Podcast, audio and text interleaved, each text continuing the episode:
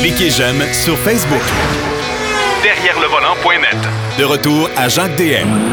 Ben, cette semaine, on reçoit encore une fois, et moi, ça me fait plaisir, euh, mon bon ami Bertrand Godin qui euh, va tenter de vous sensibiliser, en tout cas de vous passer un message, et j'espère que vous allez l'écouter comme faut. Euh, L'hiver commence, il y a la conduite hivernale, et les parties commencent parce que les fêtes s'en viennent. Pas nécessairement un mélange qui est, euh, qui est très, très bon. Salut, mon cher Bertrand. Salut, Jacques. Hey, écoute, euh, première tempête de neige cette semaine. Euh, faut changer nos habitudes de conduite. faut changer notre façon de conduire notre véhicule. Puis là, c'est les parties, les parties de bureau qui commencent aussi. Les parties de Noël s'en viennent. Euh, on va consommer un peu plus. Volant, alcool, neige, ça fait pas un bon mélange, ça. Non, vraiment pas. C'est sûr que c'est un mélange euh, dangereux, si on peut dire. C'est certain que dans les conditions euh, actuelles, euh, la route euh, change de minute en minute. Ça prend beaucoup d'attention pour être capable de lire la route, d'être conscient de ce que ta voiture est capable de faire dans l'environnement. C'est sûr que si on rajoute à ça un petit verre d'alcool mélangé à de la fatigue, mélangé à des médicaments, mélangé à parce que le cannabis est rendu euh, Ouais. légal. Ouais. Euh, donc, euh, malheureusement, euh, c'est- c'est un mélange, oui, effectivement, qui emmène les gens à, à- à ne pas analyser adéquatement l'environnement. Et quand il arrive quelque chose, ben, le processus d'analyse est retardé et on n'est pas toujours capable d'éviter euh, de les- réagir à temps. OK. Mm. Euh, Dis-moi, Bertrand, avant, qu'on passe, parce que tu, travailles avec la brasserie Labatte aussi depuis euh, plusieurs années, avant qu'on passe à, la section euh, boisson, j'aimerais ça qu'on parle quand même de la conduite hivernale. Tu on parle le lundi matin, on est sobre, là. Euh, c'est la première tempête de neige, on n'est pas habitué, puis on pense qu'on peut conduire comme, au mois de juillet. C'est vraiment pas le cas, là. Ben, c'est- ce qu'on remarque sur les routes, c'est qu'on a deux styles de, de, de conducteurs. Des conducteurs qui vont sous-évaluer euh, ce que leur voiture est capable de faire euh, dans l'environnement. Donc, eux vont rouler très, très lentement, prétextant qu'ils sont sécuritaires. Finalement, ils sont juste pas conscients de ce que la voiture est capable de faire.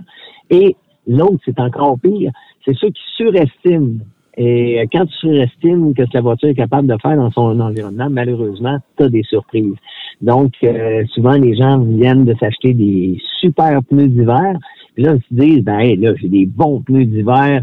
Oui, mais un pneu d'hiver, puis tu le sais, Jacques, c'est un compromis. Un pneu glace dans les conditions de neige qu'on a eues, c'est de valeur. Le pneu, il se bourre de neige et puis ça va déraper quand même. Donc, euh, c'est pas garant là, de de- d'adhérence absolue. Puis même un pneu à clous, lorsqu'on tombe dans de la slotch, puis que le pneu tombe en mode aquaplanage, ben le, le, le, crampon va pas toucher le fond, donc tu es, à risque aussi. Donc, c'est d'être capable d'évaluer et de lire la route. Euh, et à ce moment-là, ben c'est là qu'on est capable d'ajuster notre conduite. Parce qu'à chaque fois que j'entends les gens dire Ouais, faut adapter notre conduite, mais il est où le cours d'adaptation à la conduite? Il y a beaucoup de choses. Moi, je le vois avec les jeunes, là, ça fait pas loin de 13 000 jeunes que j'ai euh, depuis 13 ans. Et puis, euh, c'est un grand manque là, de conscience de ce que la voiture est capable de faire. Et souvent, ben, les gens connaissent pas les éléments dynamiques. Et quand il arrive une situation problématique, ben, ils sont euh, dépourvus. J'essaie juste de penser, euh, Bertrand, parce que ça me vient à l'esprit. Euh, J'essaie de t'imaginer à l'Institut de police essayer de montrer à des jeunes étudiants comment conduire leur voiture patrouille à l'époque où il y avait les beaux gros Ford Grand Victoria à propulsion. Mon Dieu Seigneur, que ça ne devait pas être drôle. ouais, mais écoute, non, au contraire, c'est drôle, c'est vraiment plaisant. C'est vraiment plaisant parce qu'on fait découvrir plein de choses à des jeunes et, et je le sais que ça va avoir vraiment une influence sur leur conduite personnelle et professionnelle. Euh, ça ne veut pas dire qu'on fera pas d'erreur, hein, parce que ça, c'est certain que euh, je connais un paquet de pilotes talentueux qui n'ont fait des erreurs et, et moi Ouais. le premier, euh, j'en fais des erreurs. Donc, euh, c'est c'est- c'est pour ça, mais je, je sais qu'est-ce qui a causé l'erreur. Donc, à ce moment-là, je suis capable de mettre mon attention parce que le mécanisme de la conduite, c'est 40 de vos connaissances directement liées à votre sens d'observation. Pourquoi vous avez un accident? J'ai pas vu, je pensais pas. Donc, c'est pour ça qu'on développe énormément ce sens d'observation-là. Puis ça, c'est pas juste là, de, de, de, voir la neige, c'est, c'est, c'est, de voir comment les gens vont réagir, euh, d'être capable d'anticiper ce que l'autre va faire sur la route. Donc, euh, de garder les distances, de, de, se décaler pour voir plus devant, anticiper. C'est l'anticipation qui fait tout, euh, finalement. Puis on se rend compte que, dans le fond, ce qu'on veut pas en conduite, c'est d'être obligé d'utiliser nos réflexes. Ça veut dire que tu n'as pas anticipé une situation et là, tu es obligé d'utiliser tes grands talents pour te sortir du pétrin, ce qui n'est pas vraiment une bonne chose. Et quand, et quand tu parles, Bertrand, d'anticipation, je pense que c'est, c'est, d'essayer d'analyser euh, de belle façon euh, qu'est-ce qui peut arriver avec le conducteur qui nous précède, d'exemple? Quand on parle d'anticipation, est-ce qu'il va se coller à gauche? Ça se peut-tu qu'il perde le contrôle? La chaussée est très glissante. Euh, je suis peut-être un peu trop près de la voiture. Tout d'un coup, que lui perd le contrôle, ça veut dire que j'y rentre dedans. C'est tout ça l'anticipation. C'est de, voir quel, que pourrait, quel genre de situation pourrait survenir devant moi. Oui, exactement. Et puis ça, euh, souvent, les gens euh, tombent en vision sélective, c'est-à-dire regardent juste une chose, d'avoir un partage de vision pour analyser bien à l'avance. Je le vois souvent, les gens arrivent pour l'intersection, puis attendent d'être rendus à l'intersection pour regarder. Mais si on fait un balayage visuel avant, on est capable d'analyser qu'est-ce qu'on va avoir à gérer. Il y a beaucoup de collisions aux intersections, euh, notamment avec euh, des piétons causés par le pilier A, c'est-à-dire le pilier qui tient le, pare-brise. Les gens regardent que par le pare-brise, mais les vitres latérales sont transparentes. Le fait de faire un balayage visuel, tu viens de voir le piéton à l'avance. Donc, si tu arrives pour avancer puis tu le vois pas, tu regardes, il est caché derrière l'angle mort du pilier A, ben tu, vas l'avoir anticipé.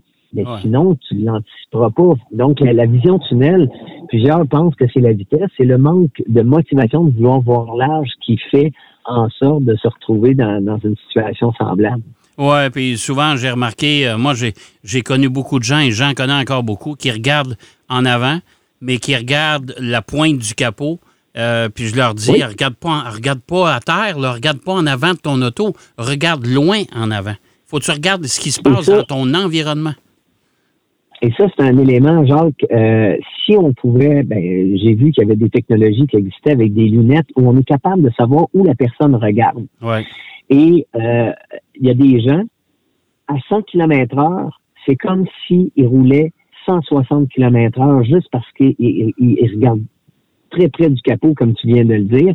D'autres regardent très loin. Donc, plus tu regardes loin et large, plus tu diminues l'effet de vitesse. Vous savez, euh, quand vous êtes en avion à 700 km heure, vous vous déplacez assez vite, merci. Mais si vous regardez par le hublot, vous allez dire, coudon, on avance-tu?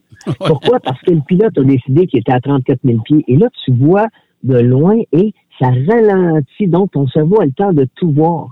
Mais euh, si, euh, si, mettons, même, c'est pour ça qu'il faut que ce soit la vision qui dit la vitesse, et ça, c'est l'autre problème que je, perçois.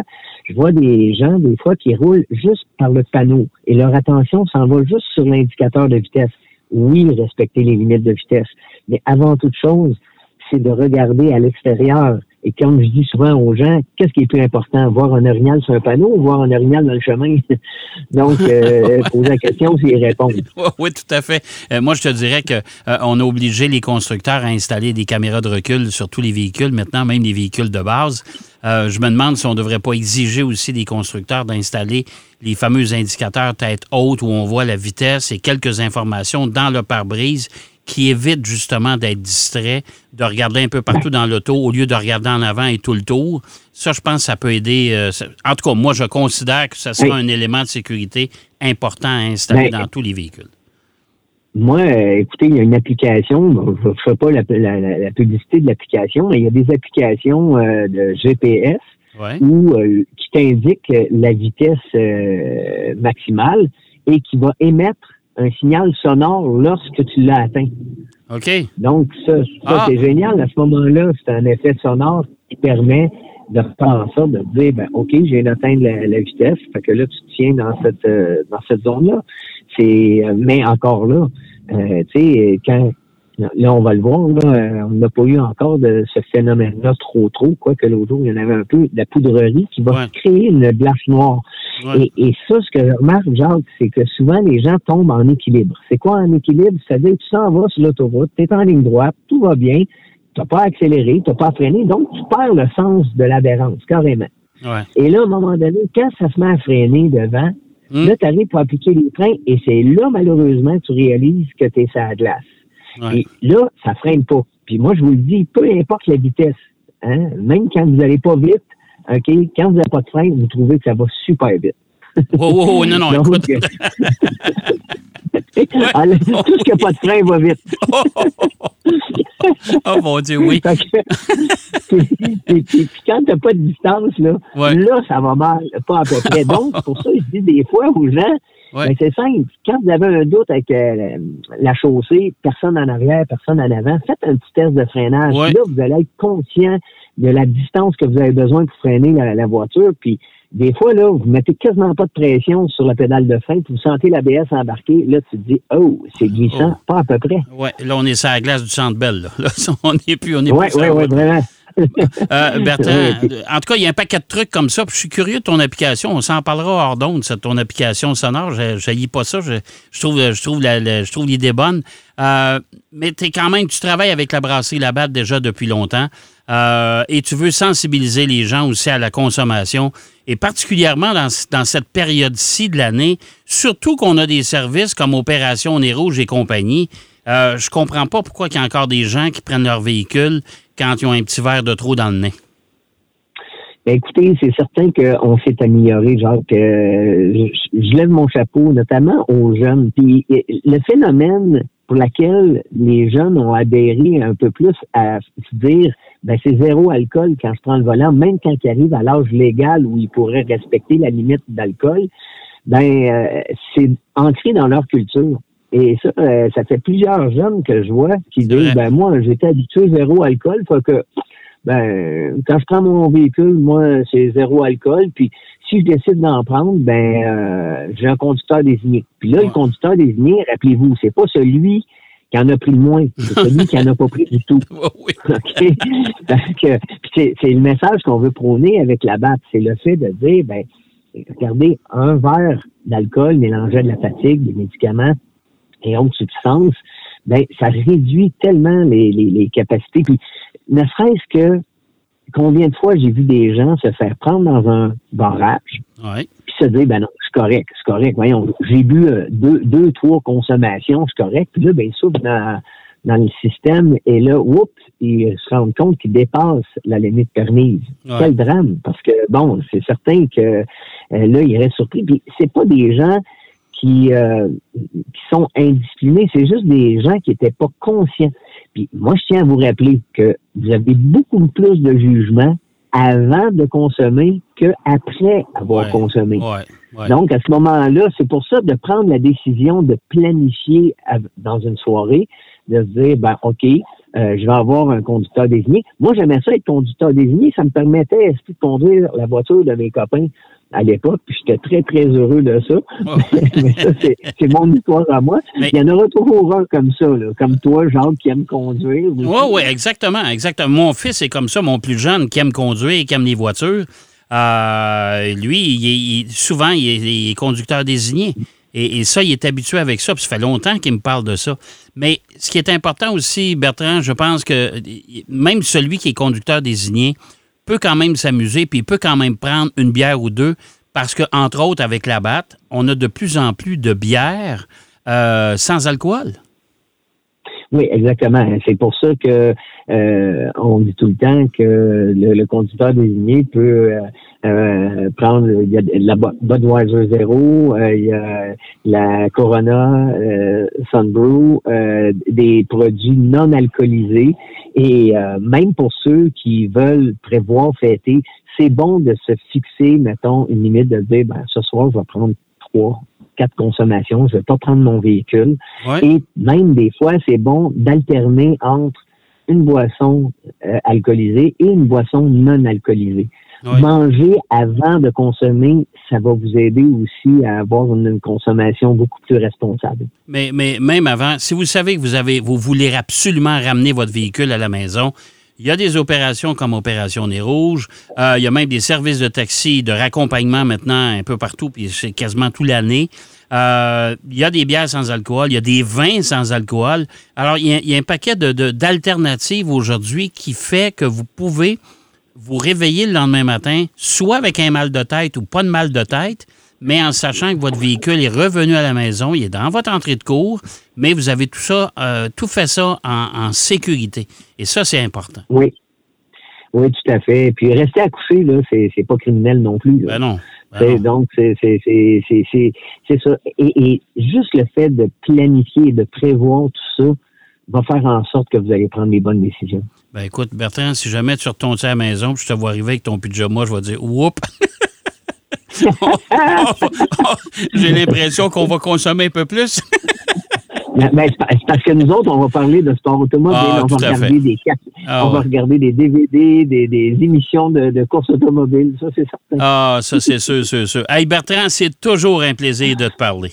Franchement, là, j'aime bien ça. Pour moi. Et euh, j'espère qu'on va se reparler dans, dans, dans pas grand temps. De toute façon, il y a des gens qui se qui s'occupent de, de, de, de, de m'écrire régulièrement. Bertrand pourrait te parler de ça. Fait que je vais te garder dans mon cahier la, page, la première page, le premier nom en haut. En, tout cas, en tout cas, je vous souhaite des joyeuses fêtes à tous là, euh, en toute sécurité. Ben, t'es bien gentil, Bertrand, puis je te souhaite la même chose pour toi. Et puis, euh, au plaisir de se, de se reparler bientôt. Ben merci, Jacques.